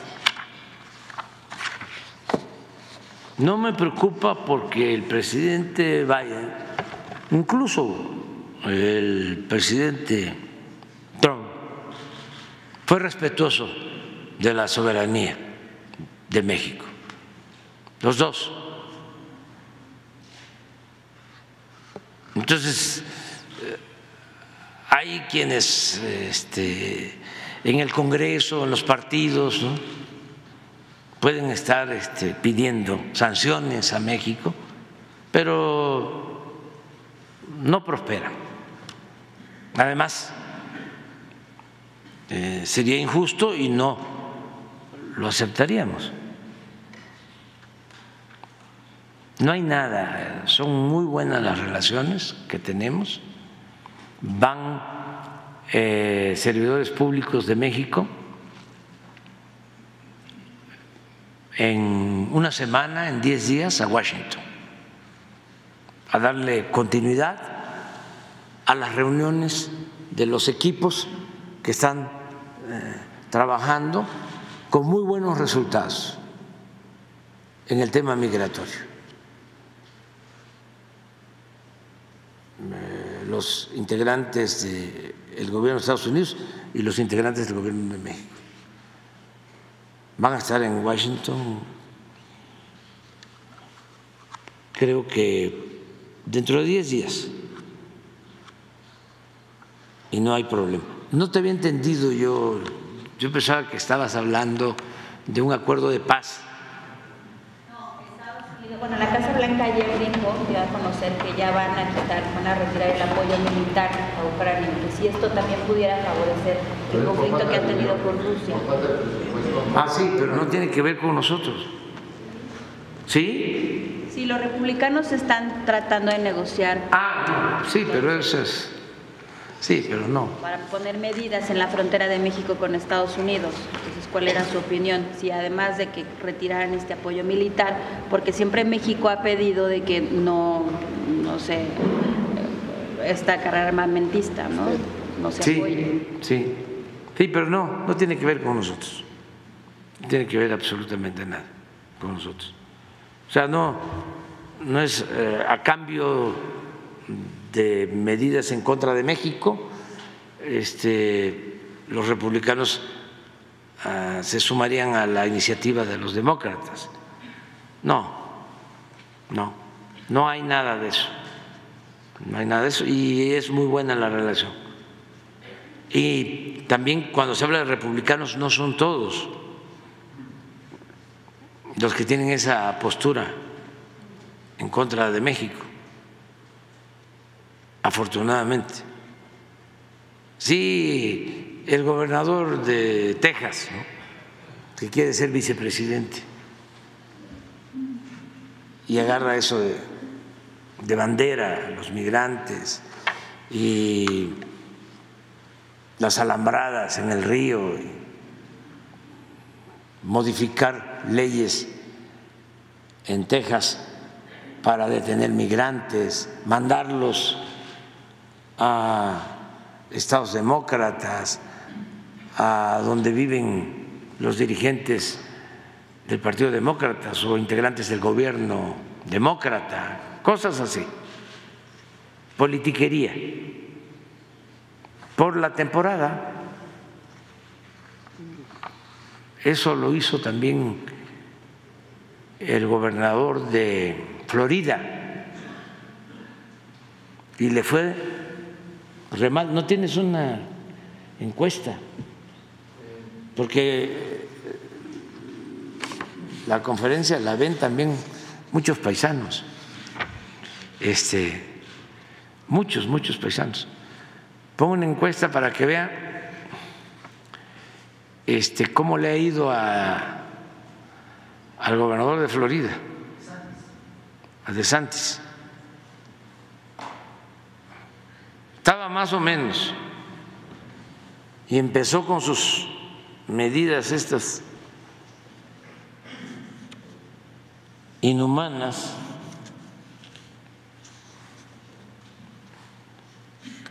y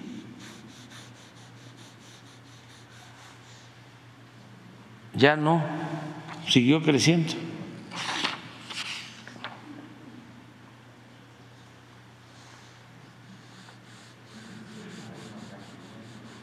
A lo mejor sí tienen alguna. Y es este también dedicada al gobernador con todo respeto de Texas. Es un tenga para que aprenda. que no agarre ese camino porque no le va a ir bien. Todavía está a tiempo. Y es de sabios cambiar de opinión.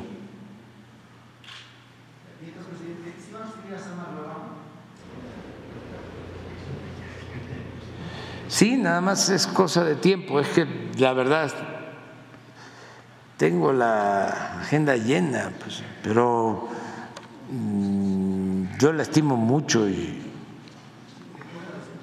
sí, sí, sí, sí, sí, sí. Sí, sí, sí, vamos, vamos viendo.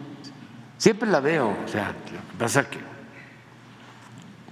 ahora que vinieron los embajadores, eh, muchos amigos, eh, amigas,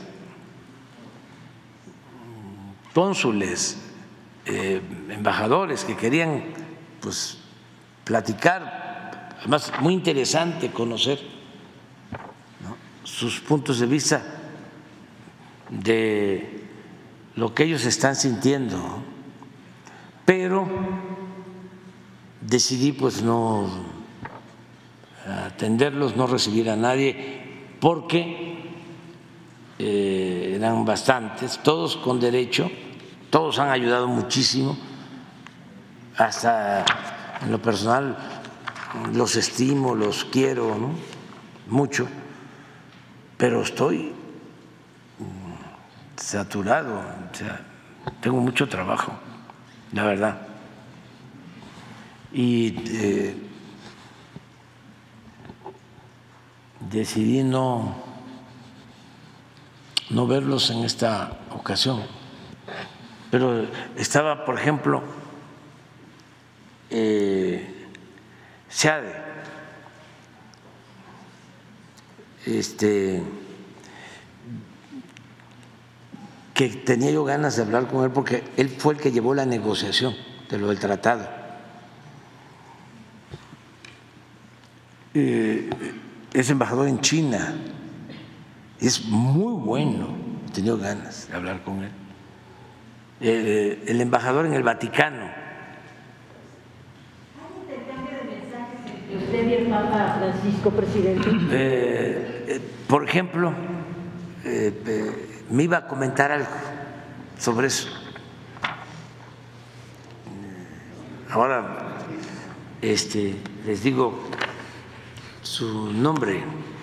Es un Barranco Chavarría. Es un agente de primera, además conocedor del tema, especialista. Y siempre me, me manda este, recados sobre opiniones del Papa. Y ahora quería hablar conmigo sobre eso, pero este y así otros. Eh, me quería. Está siempre invitado el Papa. El Papa es consentido.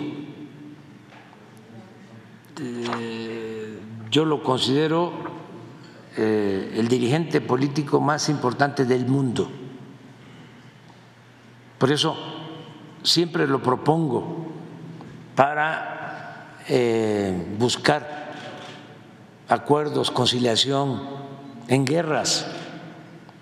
Lo propuse a él, propuse al secretario general de la ONU y al primer ministro Modi, a los tres, para eh, ayudar en la intermediación en la guerra de Rusia y Ucrania. Hicimos incluso la propuesta formal en la ONU. Y lo mismo, o sea, buscar este, personalidades como él que ayuden en la, en la pacificación.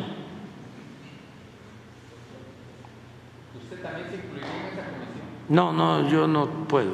No, no puedo. ¿No, no, no lo tienes? Aquí está mi.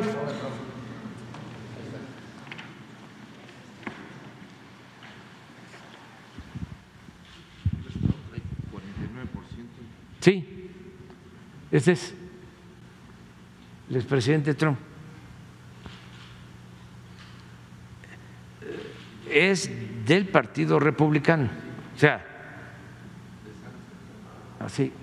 ¿Cuánto trae el? 49. Y miren el comportamiento. Acá, de Santis estaba arriba.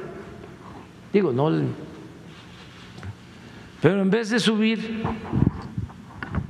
cuando empieza con sus políticas inhumanas y modificaciones a las leyes para eh, afectar a migrantes, miren lo que les pasa.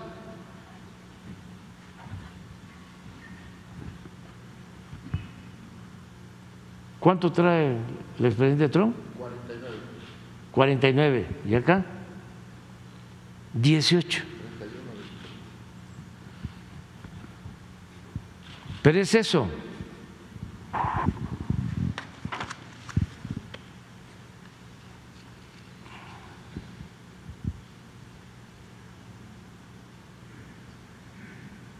Y el gobernador de Texas debe estar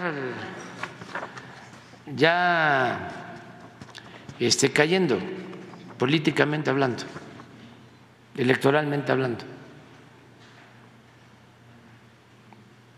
por todas las medidas que está tomando.